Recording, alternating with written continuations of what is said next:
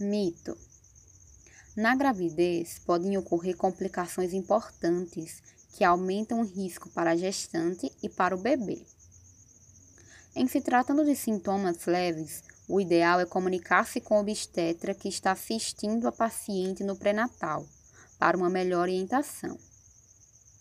Nenhum estudo comprovou ser possível a chamada transmissão vertical, que é quando uma doença é transmitida da mãe para o bebê ainda na barriga.